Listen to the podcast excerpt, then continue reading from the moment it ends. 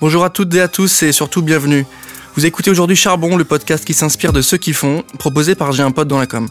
Dans Charbon, nous parlons inspiration, créativité, fougue, envie, travail, vision du monde, et tout ça sans bullshit, mais surtout avec beaucoup de bienveillance.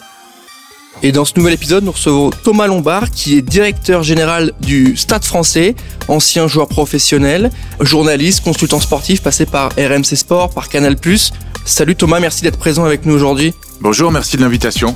Je suis ravi de t'avoir au micro de, Charbon aujourd'hui. Bon, pour débuter, ça me fait un peu bizarre de t'entendre parce que j'ai l'impression d'entendre un, d'entendre un, match Canal Plus ou euh, un commentaire sur le jeu Rugby Challenge, mais, mais on est très content de t'avoir. Aujourd'hui, on va parler de ton parcours, on va rentrer un peu dans le détail sur ta carrière et on va s'intéresser au switch entre le monde professionnel du rugby et le monde professionnel au sens large.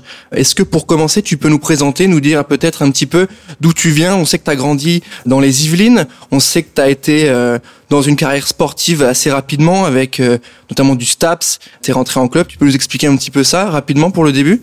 Oui, j'ai commencé le rugby euh, tardivement, enfin tardivement, à l'âge de 13 ans, dans la banlieue ouest de Paris, au Chênay, et puis ensuite j'ai intégré une section sport-études, j'ai joué au club de Versailles, au club du Racing et puis au Stade français pour passer euh, un moment de ma vie, puisque le rugby entre-temps est devenu professionnel, en tant que ben voilà rugbyman qui, euh, qui exerçait sa passion et, en faisait aussi son métier, jusqu'en 2007 où j'ai mis un terme à ma carrière et euh, j'ai basculé ensuite dans les euh, à proximité du terrain, comme vous l'avez rappelé, dans, dans, dans les médias pour le le groupe Canal Plus et, euh, et la radio RMC Sport. Avant d'être rugbyman professionnel, j'ai passé un baccalauréat et j'ai euh, j'ai entamé des études euh, à l'UREPS d'Orsay, euh, où j'ai j'ai arrêté ces études en, en, licence. Voilà. Mhm. Et aujourd'hui, je suis le directeur général du, du Stade Français Paris depuis novembre 2019. Oui, c'est ça, c'est assez récent hein, cette cette montée sur la, la, direction du club. Tu nous as dit que tu as vécu le moment où le sport est devenu, où le rugby est devenu professionnel. Est-ce que quand tu t'es lancé dans le rugby, tu avais déjà cette volonté de d'en faire quelque chose de sérieux, ou est-ce que c'est resté très euh, très amateur, très euh, très détente au départ, et puis c'est monté en pression tout seul, et tu as vu que tu avais une passion, que tu avais un niveau. Comment tu l'as senti ce, ce, ce développement-là? Ben, je, je, crois que dès l'instant où on a une passion, elle devient très vite chronophage. Mmh. Donc euh, j'ai passé au début une à deux fois par semaine avec l'entraînement et le match le week-end, et puis en grandissant, euh, des entraînements qui se sont euh, qui se sont accentués en termes de, de, de fréquence, de deux, trois, quatre fois par semaine, des matchs plus importants et une accession euh, là aussi vers le haut niveau qui fait qu'on y met on y met davantage d'énergie. Néanmoins, jusque jusqu'en 96-97, le rugby était était simplement un loisir qu'on devait faire en parallèle des études ou d'un travail que certains que certains avaient. Donc il y avait une pluriactivité euh, jusqu'à ce moment-là. Est-ce que ce passage au monde professionnel, toi en tant que directeur général, ça t'a permis de mieux comprendre les enjeux et d'être peut-être meilleur sur la partie management, gestion d'un club, parce que tu peut-être tu as vu l'avant, l'après, tu as peut-être une vision qui est un peu plus euh, macro, tu as de l'expérience là-dessus en tant qu'ancien joueur pro. Est-ce que le passage justement au monde professionnel te permet de voir d'avoir une belle overview, euh, de prendre un peu de recul par rapport notamment aux sponsors, au management d'un club, au business Est-ce que ça t'a aidé? Je, enfin, je, je sais pas si ça m'a aidé. Ce qui est sûr, c'est que le, le, le, le, quotidien du, du joueur de rugby a, a énormément changé, avec euh, des choses, des choses positives, notamment sur la, la qualité de la préparation, la récupération, euh, mm. l'influence aussi sur le jeu, où on voit que euh, dans un match, il y a, il y a, il y a 25 ans, il y avait euh, à peu près 20 minutes de temps de jeu effectif. Aujourd'hui, il y en a le double. Donc voilà, je, pense que tout ça mis bout à bout fait qu'on a des, des matchs de, de peut-être pas de meilleure qualité, mais en tout cas, voilà, avec, avec davantage d'intensité. Je dirais que c'est, c'est, positif pour le rugby, un sport qui s'est considérablement développé médiatiquement. En termes de notoriété, on est, on est désormais le deuxième sport en termes de popularité derrière le sport collectif. Hein, je parle derrière le foot en France. Euh, donc tout, tout, ça sont des choses très très positives. Après, euh, les, les, les joueurs eux aussi ont, ont tiré des, des, des, avantages de ça avec des niveaux de rémunération qui sont aujourd'hui euh, euh assez élevés, mais ont développé certaines formes de précarité dans leur dans leur situation puisque malheureusement la, la, la vie du joueur de rugby dure une, une, autour d'une dizaine d'années et que derrière, il y a, y a une deuxième vie, qui celle-là est beaucoup plus importante, beaucoup plus conséquente, et qu'il faut avoir préparé. Donc le, le, le dilemme, il est euh, comment concilier la gestion d'une carrière de, haut niveau et euh, la gestion ou la préparation d'une seconde vie qui s'annonce elle aussi euh, intense et, euh, et difficile.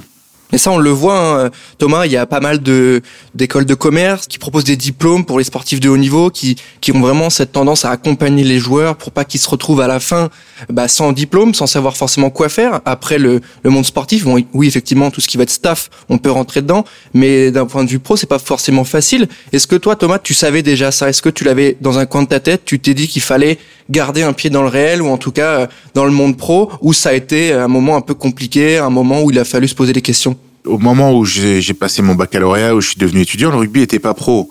Donc il n'y avait pas de, avait pas de questions à se poser.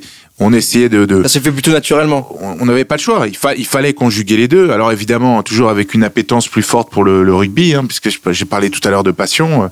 La passion, c'est la, c'est la même que celle qu'ils ont aujourd'hui, comparée à celle d'il y a, d'il y a 25, 30 euh, ou 50 ans. C'est, c'est pareil. Donc euh, instinctivement, le, le, les jeunes, ils vont très souvent privilégier le rugby parce qu'ils veulent, s'amuser. C'est normal, c'est un jeu, c'est, euh, c'est extrêmement prenant. Donc ça a tendance à prendre un peu le pas sur les, les études. Mais aujourd'hui, on se rend compte qu'on a, on a, on a développé un certain nombre de, structures pour faire de, de, très bons joueurs de rugby. Je parle des centres de formation, entre autres. Mais il faut pas perdre de l'esprit que l'enjeu et l'engagement des clubs, il doit aussi être autour de ce double projet et de, de la construction d'un projet de vie et pas simplement d'un projet sportif. Donc il y a, un équilibre à trouver. Pour répondre à la question, euh, bah, moi, je, il, fallait, il fallait faire des études puisqu'il fallait bosser. Puis on a, on a vécu cette transition avec le passage au professionnalisme où on a gagné un peu d'argent, mais pas, pas suffisamment de toute façon pour travailler. Et puis j'ai envie de dire, est-ce qu'un individu, quel qu'il soit, peut se satisfaire à 35 ans euh, ou à 32 ans d'avoir terminé sa vie et de se dire euh, maintenant qu'il va profiter de son argent? Je, Bon, certains le font probablement très bien, mais je pense qu'il y a, il y a quand même, il y a quand même autre chose à aller chercher. Le sportif ouais, de haut niveau, ouais, ouais. il a, il a, il a beaucoup de choses qu'il peut mettre en avant, beaucoup de qualités qu'il peut utiliser au service de l'entreprise, au service des collectifs. Et il faut, il faut valoriser ça. Donc c'est pour ça que c'est intéressant aussi que euh, les sportifs soient considérés et qu'on leur donne les, les, les, outils pour pouvoir euh, envisager sereinement cette, euh, cette longue et deuxième partie de vie. Merci Thomas. Pour ceux qui nous écoutent aujourd'hui, euh, on rappelle que tu es passé par la fameuse équipe de France euh, avec une première sélection en 98. Tu es passé par le Stade français, tu es passé ensuite chez les Anglais de Worcester, ensuite tu as fait le Racing 92. Bon, retour aux amours euh, parisiens a priori, parce que maintenant tu es DG euh, du club Stade français. Est-ce que tu peux nous dire euh, pourquoi cette prise de poste Est-ce qu'il y a eu un élément déclencheur? Parce que tu es passé en tant que consultant, hein, c'est ça, on dit consultant. Mhm. C'est pas simple d'être éditorialiste, consultant. euh, forcément, comment tu as jumpé Et est-ce que ça t'a amené par la suite à accepter plus facilement ce poste ou euh, tu as considéré ça comme totalement différent et tu te dis c'est une nouvelle aventure, ça n'a rien à voir, il faut que j'y aille? Ben, j'avais pas fait de, de, de, plan de carrière, j'avais pas de ni d'études ni de, compétences particulières pour occuper un poste comme celui-là. Donc ça fait partie de ce que j'appellerais les, les, opportunités de la vie. Quand ma carrière s'est arrêtée, euh, j'ai eu l'opportunité de, de, de, rentrer dans les médias, comme je l'ai expliqué, ce qui était une transition douce, mmh. quitter le terrain et, et ne pas trop s'en éloigner. On va dire que c'est assez euh, rassurant et confortable pour un ancien joueur euh, professionnel qui a fait pour ainsi dire que du rugby pendant de nombreuses années. Et puis voilà, est arrivée cette, euh, cette opportunité de, de, de, de faire quelque chose au Stade français. J'étais très heureux à Canal, très heureux à la, radio. J'ai été, été privilégié pendant de nombreuses années dans, dans deux maisons où le sport compte énormément et on a beaucoup, beaucoup de confort pour exercer notre, notre métier notre rôle. Mais il me, manquait peut-être le, la, mise en œuvre et la mise en pratique de tout ce qu'un consultant peut analyser. Tu regardes, tu expliques, mais tu fais pas grand-chose à part parler. Et c'est vrai que la carrière fait que, euh, voilà, quand on arrive à jouer à un certain niveau, on, on est sollicité. Moi, je me suis exprimé à l'occasion de conventions, dans des séminaires, devant des, des managers qui gèrent des entreprises, qui gèrent des hommes au quotidien. Et je donnais mon avis quoi sur la manière avec laquelle il fallait le faire. Je leur donnais des, des outils, ce qui est assez incroyable finalement, puisque t'as jamais rien fait toi-même de cet ordre-là. Donc ouais. je me suis dit, bah, ça c'est peut-être bien, euh, au-delà du côté affectif évidemment que j'ai pour ce pour ce club, c'est peut-être bien d'essayer d'aller voir si tout ce que tu euh, tout ce que tu donnes comme euh, comme recommandation, comme information, comme méthode, elles fonctionnent réellement. Et donc il fallait les mettre à l'épreuve. Donc c'était c'était une formidable opportunité pour moi. Et comment tu as appréhendé ça? Parce que ça peut s'apparenter à une nouvelle aventure, un nouveau challenge. On sait qu'en tant qu'ancien joueur pro, Bon, les challenges, c'est pas ça qui va te faire peur. Les challenges, c'est, c'était ta vie quotidienne, c'était se mettre des objectifs, essayer de les atteindre, travailler pour. Est-ce que ça, tu l'as perçu comme un nouveau point, un nouvel objectif à atteindre, au même titre que ce que tu as pu faire dans ta carrière sportive? Est-ce que tu te dis, tiens, voilà, nouveau challenge, je vais y arriver, je me donne les moyens, je suis habitué, il y a des choses que je sais pas, je vais travailler dessus, il y a des choses que je sais, j'ai certaines certitudes, d'autres, c'est des remises en question. Tu l'as vu comment? Est-ce que tu l'as vu avec un œil précis ou tu l'as pris un peu comme c'est venu? Je l'ai pris comme c'est venu parce que euh, bon, comme je l'ai expliqué, je m'étais pas, j'étais pas programmé, j'avais pas anticipé ça. Déjà, c'est une c'est une marque de confiance très forte qui m'a été faite par le propriétaire du club, euh, Dr Hans Peterwild. Après, oui, le, le, le côté challenge, j'observais aussi beaucoup le, le stade français, hein, puisqu'on passe pas huit ans dans un dans un club euh, en oubliant en oubliant tous les moments et toutes les joies qu'on a pu avoir euh, dans cette aventure. Hmm. Et c'est vrai que j'étais un peu, j'étais un peu navré de, de, voir ce club qui avait du mal à retrouver, euh, à retrouver un peu la lumière, qui s'engageait dans un chemin, en tout cas au, travers duquel moi je ne me, je ne me reconnaissais pas. En comparaison avec les années que tu as passées là-bas et l'historique euh, du, du, club qui est quand même assez fou. On compare, on compare toujours par rapport à ce qu'on a vécu et, les, bah et, une vision qu'on essaie de se construire de, de, de, là où on veut amener le club. Donc il y avait tout ça. Après, le questionnement, il a été autour de euh, de la capacité ou non que je pouvais avoir pour remplir euh, une mission qui était quand même avec un périmètre très élargi, direction générale. Euh, je dirais que la, chance du dirigeant, c'est de pouvoir s'entourer. C'est un peu comme un entraîneur, sauf que bon, j'avais jamais entraîné euh, et j'avais jamais été directeur général non plus. Donc il faut il faut construire ton équipe et il faut il faut prendre des gens des gens compétents et certainement meilleurs que toi pour t'accompagner. C'est comme ça qu'on réussit. Donc c'est ce que c'est ce que j'ai essayé de faire. Après j'amène j'amène mon énergie, ma connaissance du club, mmh. une connaissance relative aussi, je pense, du, du rugby. Et, mais j'ai surtout des gens très compétents autour de moi qui m'aident à, à, à, mener la barque. Mmh, comme tu dis, hein, à l'instar d'un coach qui s'entoure de bons conseillers, de conseillers mêlés, conseillers trois quarts, conseillers techniques. C'est quoi la vision que tu as pour le club aujourd'hui? Tu es arrivé en tant que manager, en tant que directeur général, donc tu as quand même une vision, tu as un, cap à amener. A priori, il y a trois piliers forts, éduquer, rassembler, innover. Est-ce que tu peux nous parler un peu du projet du club sur les années qui arrivent? Oui, absolument, je peux parce que c'est euh, notre euh, notre fil d'Ariane pour les 4 5 prochaines saisons. Éduquer parce que j'ai fait une petite euh, petit parallèle avec ça tout à l'heure, je pense qu'aujourd'hui le, le rugby a besoin de rééquilibrer l'aspect éducatif et le projet de vie des jeunes rugbymen qui deviendront demain des professionnels avec un projet plus structuré, plus équilibré entre le temps passé euh, à la salle de musculation sur le terrain et celui passé sur les bancs de, de l'école, euh, des grandes écoles ou de, ou de l'université. Oui. Euh, donc ça, c'est le projet éducation. Euh, on a la chance d'être à Paris dans un, dans un écosystème où on a énormément de, de possibilités de faire des choses, d'accompagner. Il y a les écoles, il y a le savoir-faire, il y a tout. Et il y a les infrastructures pour, pour permettre aux jeunes de se déplacer. Et donc on peut le faire facilement. Et je pense que en s'engageant dans ce projet, non seulement on va refaire du rugby un sport à part, avec euh, cette capacité de, faire des hommes et pas simplement des joueurs et des femmes, puisque les filles aussi euh, aujourd'hui ont magnifiquement développé leur pratique et sont partie prenante euh, de manière très forte de notre projet. Mais bon, voilà, il faut il faut passer par un moment de contrainte parce que c'est vrai que bah, les, les, les jeunes aujourd'hui, et je peux très bien le comprendre, si j'étais à leur place, je serais certainement dans la même dans la même réflexion, sont avant tout polarisés par euh, par l'obtention d'un contrat. Sauf que malheureusement, c'est beaucoup de sacrifices et c'est peu d'élus.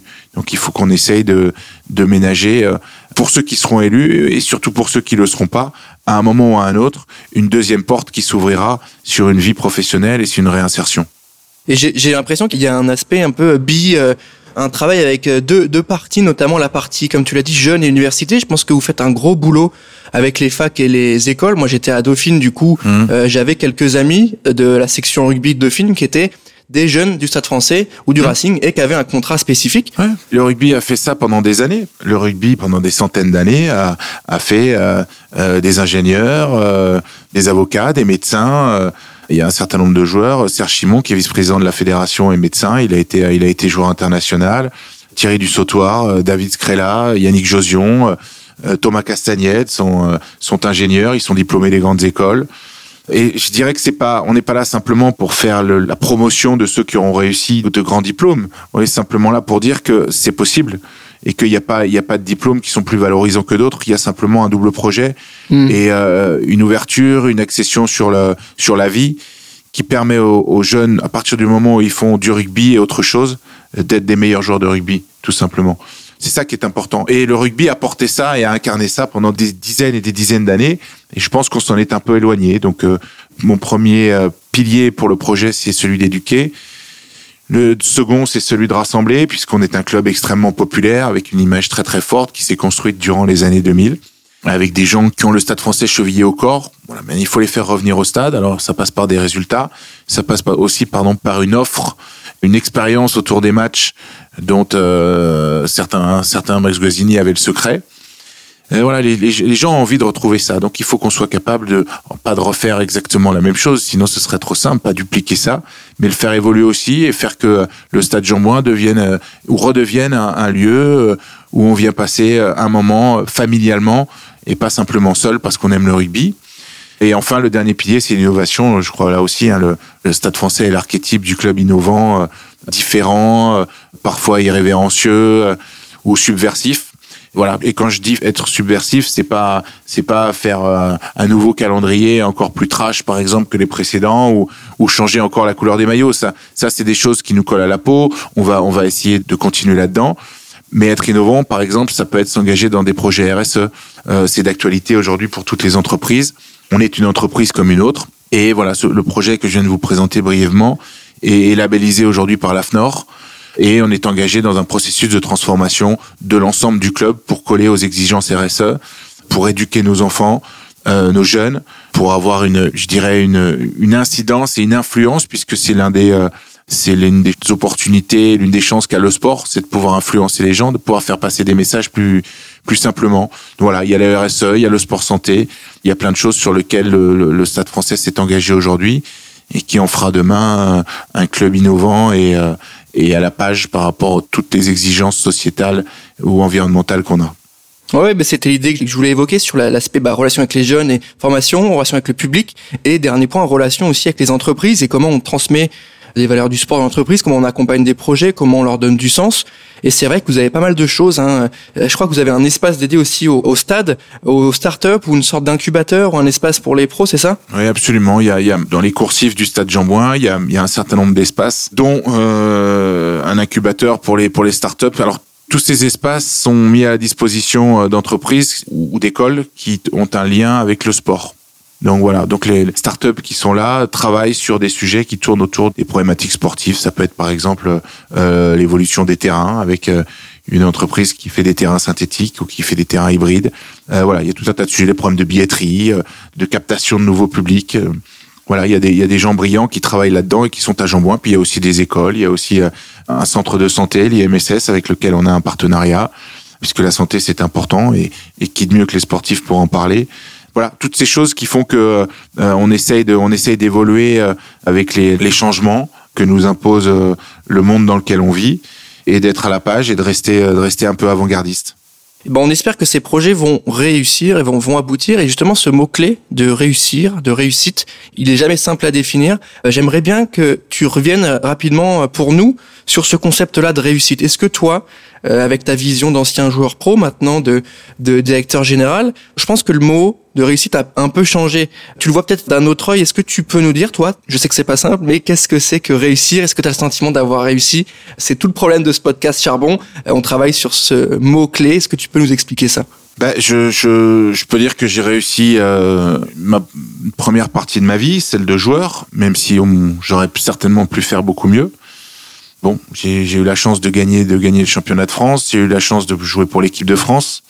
On peut estimer que c'est une réussite. Ensuite, j'ai une deuxième partie de vie où je suis resté quand même à proximité du terrain avec Canal+, où, où là aussi je me suis énormément épanoui. J'ai appris, euh, appris un métier, j'ai appris à, à m'exprimer devant une caméra, euh, à faire passer des messages. C'est très valorisant et euh, ça permet aussi d'entretenir une notoriété qu'on avait comme joueur. C'est très utile à la fois pour l'ego, parce que le, le, sportif, quand il arrête sa carrière, il a tendance à disparaître. Hein. Il faut, faut se dire les choses sincèrement. Ah bah c'est dur hein, d'être tous les week-ends euh, à la télé et puis après on arrête. C'est vrai que c'est toujours dur. Hein. Oui, bon après ça dépend si c'est si c'est le but ultime recherché, c'est de passer à la télévision et de conserver son une image et d'être un d'être un personnage public. C'est pas ce après quoi je courais nécessairement, mais je suis obligé de reconnaître que c'est pas désagréable. Hein, comme on dit, les autographes c'est c'est plus gênant quand on vous les demande plus que quand on vous les demande. Hein. Ouais. Mais voilà, il y avait cette il y avait cette cette volonté aussi de partir dans ce projet ici et euh, et j'en suis euh, j'en suis ravi.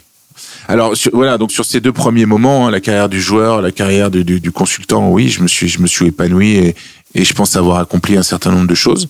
Euh, sur ce qui se passe à l'heure actuelle au Stade Français, j'ai envie de vous dire que je suis, je suis dedans, quoi. Je suis dans ma course, je suis dans mon, euh, dans mon challenge, dans mon étape, et on verra jusqu'où, jusqu'où elle me mène. Et elle nous mène parce que je, je, je dois pas parler à la première personne. J'ai la chance d'avoir, d'avoir une équipe, mais aussi la, la pression d'engager des gens derrière moi et avec moi. Donc c'est c'est d'autant plus euh, euh, exaltant et aussi euh, en termes de responsabilité, c'est beaucoup plus puissant. Donc euh, je ferai tout pour réussir. D'abord parce que j'adore ce club, parce qu'il mérite de réussir. Et puis parce que je pense que euh, les moyens dont on dispose aujourd'hui, avec le, le, soutien euh, de notre propriétaire, le, le, le docteur Wild, doivent nous permettre de réussir et de construire un modèle qui soit profitable à tout le monde. Merci Thomas, euh, c'est des paroles qui font sens pour ceux qui nous écoutent aujourd'hui. Tu connais le nom du podcast, c'est Charbon. Du coup, je vais te poser la fameuse question qui revient à chaque invité. Pour toi, c'est quoi la définition de charbonner? Qu'est-ce que ça veut dire aller charbonner, aller au charbon? Je pense que tu l'as fait toute ta carrière de joueur pro, se lever tôt, aller à la salle, faire le technique. Mais il fallait aussi aller au charbon pour bosser tes sujets canal, bosser tes sujets radio. Et là, tu es passé DG Stade français. C'est quoi aller charbonner pour toi? Ben, je dirais qu'aller charbonner, si je fais un, un, un parallèle avec le rugby, c'est s'entraîner. Quand tu veux être bon le week-end, tu t'entraînes la semaine.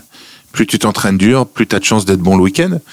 Euh, donc charbonner, c'est c'est c'est pas compter ses heures, c'est euh, c'est réfléchir, c'est euh, c'est s'engager, c'est s'adapter et c'est pas lâcher tout simplement parce que euh, quand tu gères une équipe, quand tu es joueur professionnel, il y a il y a un certain nombre de choses que tu ne vois pas parce que tu es focalisé sur ton sur ton quotidien moi j'arrive ici le matin, il y a, il y a un certain nombre de choses dont j'ai connaissance et qu'il faut que je règle.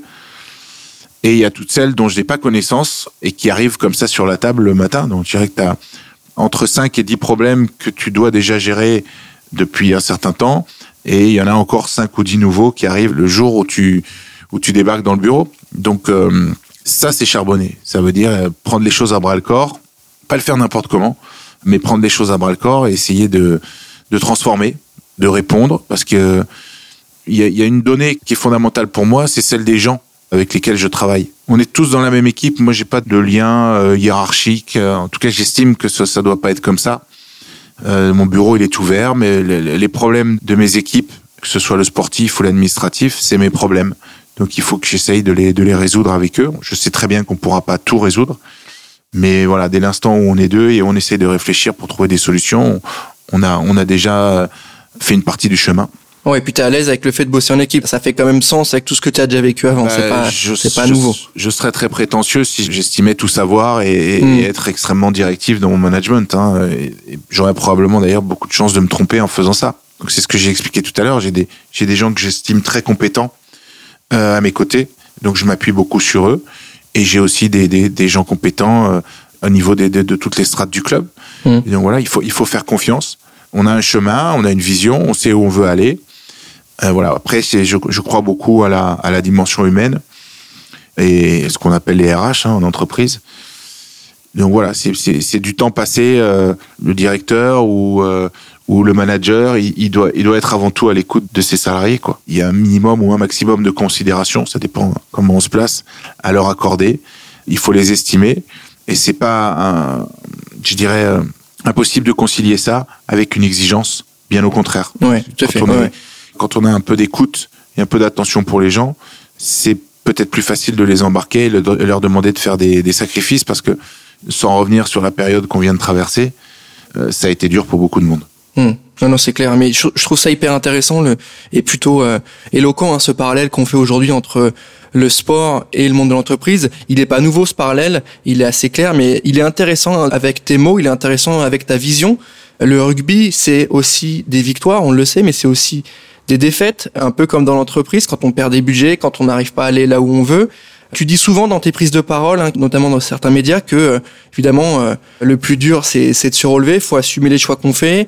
Il y a des choses qui sont liées aux défaites. Et ce podcast-là, il est fait pour les entrepreneurs, pour ceux qui montent des projets, pour ceux qui créent des choses. Et du coup, dans la vie d'un entrepreneur, il y a aussi beaucoup de défaites. Il y a aussi beaucoup de fois où on n'arrive pas. Est-ce que c'est bien la défaite ben C'est justement ma question. Quel rapport t'entretiens avec la défaite, toi en tant qu'ancien sportif et maintenant à la tête d'une entreprise? Je vais pas te dire que je préfère la défaite à la victoire, hein, bien naturellement. Mais le problème de la victoire, alors évidemment, elle, elle est nécessaire parce que c'est un, un passage pour acquérir d'abord de la confiance et pour valider un certain nombre de choses que tu mets en place au quotidien.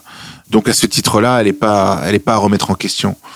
Euh, néanmoins, elle est piégeuse parce que tu peux partir du principe, et là c'est toute la subtilité du, du, management, et notamment de celui de l'entraîneur, des entraîneurs, c'est qu'elle peut t'installer dans une forme de confort et ne pas entretenir la, la, dimension de travail, la dimension de remise en question.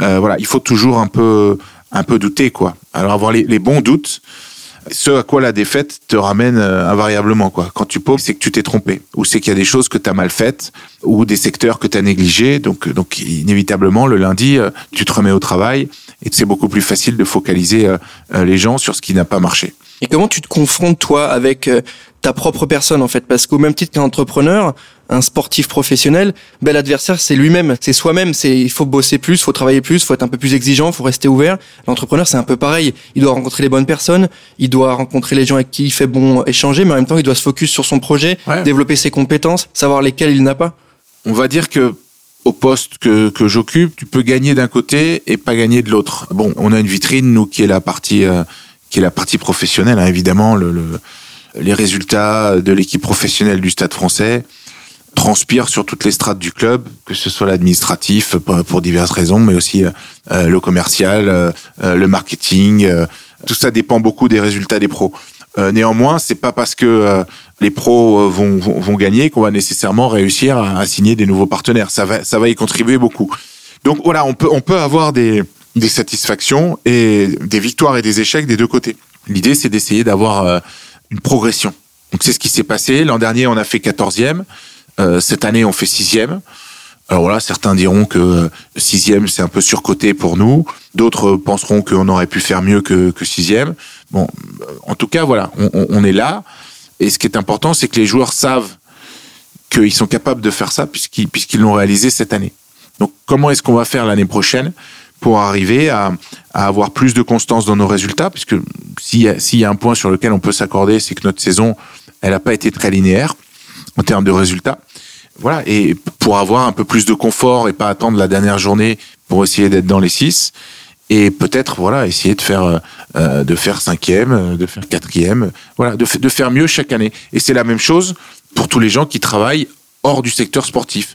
Euh, quand je dis secteur sportif, je dois parler aussi de la formation, puisque la formation, on doit la structurer davantage, on doit avoir plus de joueurs formés et passés par le par les, les, les différentes équipes de l'association et du centre de formation qui viennent alimenter le secteur professionnel. On doit avoir des jeunes qui réussissent dans leurs projets scolaires et dans leurs projets universitaires, ça c'est très important. Et on doit avoir, au niveau des équipes en interne qui travaillent à mes côtés, un sponsoring qui se développe, des pertes qui se réduisent, un stade euh, qui est davantage rempli, euh, des événements, puisqu'on a la possibilité d'organiser dans le stade Jean-Bouin euh, d'autres événements que simplement des matchs de rugby. Voilà, ça fait beaucoup de choses. C'est très riche. Évidemment, on n'arrivera pas à cocher euh, euh, simultanément toutes les cases, mais peut-être qu'en en en cochant alternativement une puis l'autre, on va on va arriver, et j'en suis sûr, à obtenir euh, d'abord un certain nombre de satisfactions et ensuite à pouvoir mesurer la progression qu'on aura eue sur deux, trois et quatre ans. Merci Thomas, ça fait sens hein, ce que tu nous racontes là. On arrive mieux à comprendre hein, la strate, la, la, vision que tu as et la relation que tu as avec ces sujets-là euh, de gestion d'entreprise et en même temps de, de gestion de soi-même et de ses équipes. Dernière question avant d'arriver à la fin de cet épisode. Être un manager, c'est faire des choix. Être un ancien joueur pro et un joueur pro, c'est aussi des choix. Est-ce que je fais le bon geste? Est-ce que je me positionne au bon moment? Est-ce que euh, je fais mon 3 contre euh, 2 ou pas? Est-ce que, est que je garde le ballon? Bon, c'est des choix. Est-ce que tu peux nous dire quel est le, le la décision la plus difficile que tu, que tu as dû prendre pendant ta carrière Sincèrement, je serais pas capable de, de, de, répondre à cette question. Il y a eu une décision très lourde qui a été d'arrêter de, ma carrière mais j'ai envie de dire que c'est pas moi qui l'ai prise puisqu'on l'a prise pour moi euh, avec un, un, avis médical qui a qui était sans appel, hein, donc il fallait arrêter. Après, sincèrement, la, la, la décision la plus dure, je je, je sais pas. Je, depuis quelques mois là, j'ai dû prendre des décisions euh, difficiles. Je pense que le plus le plus compliqué, c'est de c'est de mettre un terme à une collaboration, quelle qu'elle soit. Quand j'ai quitté le Stade Français euh, pour partir en Angleterre, c'était c'était extrêmement euh, extrêmement difficile pour moi. À la fin, ça s'est avéré euh, ça s'est avéré profitable. Et récemment, oui, il y a, y a, des gens avec lesquels on a travaillé, que ce soit des joueurs ou des administratifs, qu'on a, enfin avec lesquels on a malheureusement dû interrompre notre collaboration. C'est jamais simple parce que c'est vrai que dans le management, il y a, en tout cas dans mon management, il y a une part d'affect qui est pas omniprésente, mais qui est quand même importante. Voilà, devoir devoir laisser des gens en chemin ou devoir arrêter, c'est c'est pas c'est pas simple. Mais c'est c'est aussi la le poste qui veut ça, la la, la gestion d'une entreprise qui est comme ça. Ah bah ça va avec. Hein. Tu quand tu prends l'un, tu prends l'autre, c'est sûr. Ouais, ouais, bien sûr. Il faut, il faut il faut accepter ça. Le responsable, il est seul. Hein. Il est seul. Les décisions, in fine, c'est lui qui les c'est lui qui doit les prendre et c'est lui qui doit les assumer. Donc je je, je le fais.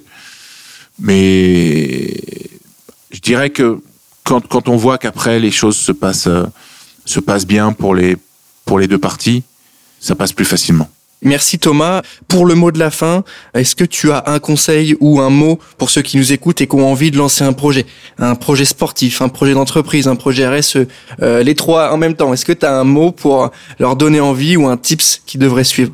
Ouais, non, sincèrement, j'ai pas de conseil à, à donner. Hein. J'ai pas, j'estime que j'ai pas encore assez de, ni d'expérience, ni, ni accompli encore assez, assez, de choses au poste auquel je suis pour me permettre de donner des conseils aux autres. Ce que je peux dire, c'est qu'aujourd'hui, on a la chance d'avoir, et, vous en êtes euh, un parfait exemple, des canaux de diffusion, une accessibilité aux gens et, au monde en général qui est assez incroyable par les réseaux sociaux, par Internet, et que donc les, les, les gens qui, a 30 ans, avaient, avaient des idées formidables, ils, ils pouvaient pas tellement les partager. Aujourd'hui, on peut le faire. Alors ça coûte, ça coûte du temps d'abord, ça coûte parfois un peu d'argent parce qu'il faut, il faut s'équiper et puis il faut, euh, il faut s'entourer. Mais je, pense que c'est euh, et d'ailleurs on le voit, il y a des gens qui réussissent, qui sont partis de de, de de tout temps à la tête d'entreprise, etc. Et des gens qui arrivent, mais mais là il y a des notamment dans le dans les médias, dans dans la création de contenu, des gens qui arrivent à attirer euh, beaucoup de d'attention au travers de ce qu'ils créent parce qu'ils font des choses différentes. Et une problématique qu'on a dans les clubs, c'est celle-ci, c'est la captation des nouveaux publics. On a des gens qui viennent voir nos matchs, on a des gens qui sont euh, euh des inconditionnels du rugby, mais on observe que cette, cette tranche de, de, de population, d'abord, elle a tendance à vieillir, et ensuite, on a du mal à la renouveler. Et je dirais que les jeunes, ceux qui ont entre 15 et, et 30 ans aujourd'hui, pas que les, les, autres soient vieux, hein, mais les plus jeunes, on va dire, ouais. consomment peut-être pas les choses de la même manière que moi j'ai pu les consommer et encore moins mes parents ou mes grands-parents. Nouveaux usages, nouvelles pratiques? Absolument, absolument. Nouveau moyen de se mettre en relation, bah effectivement, hein, si on se parle aujourd'hui, c'est aussi euh, bon. J'ai fait un passage éclair chez Canal, donc peut-être que ça a aidé. Je sais pas, je pense pas, mais en tout cas, c'est la capacité de se mettre en connexion et d'avoir euh, des liens. Il faut être disruptif, il faut, il faut oser, et il faut avoir un peu de chance. Hein. Ça, c'est qu'on soit sportif ou qu'on se lance dans la vie active. À un moment, euh, voilà, il y a, il y a 80% des choses qu'on va maîtriser ou essayer de maîtriser, et il y a toujours 15-20% qu'on maîtrise pas, qui sont euh, des rencontres, euh, une opportunité qui va se présenter et qu'on va réussir à saisir euh, ou pas. Ok, ben merci Thomas, c'était hyper complet, très intéressant. Merci d'avoir pris le temps de répondre à mes questions déjà. Merci à vous, merci beaucoup, c'était c'était sympa. On arrive à la fin de cet épisode. Merci à tous de nous avoir suivis. Merci Thomas encore une fois d'avoir été avec nous. On se retrouve très rapidement pour un prochain épisode. À très bientôt.